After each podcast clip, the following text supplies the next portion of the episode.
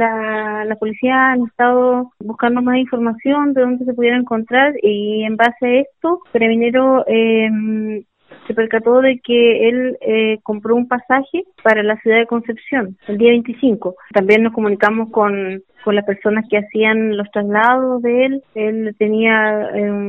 un, dos personas, bueno, un taxista, digamos, que, que siempre hacía los traslados, pero que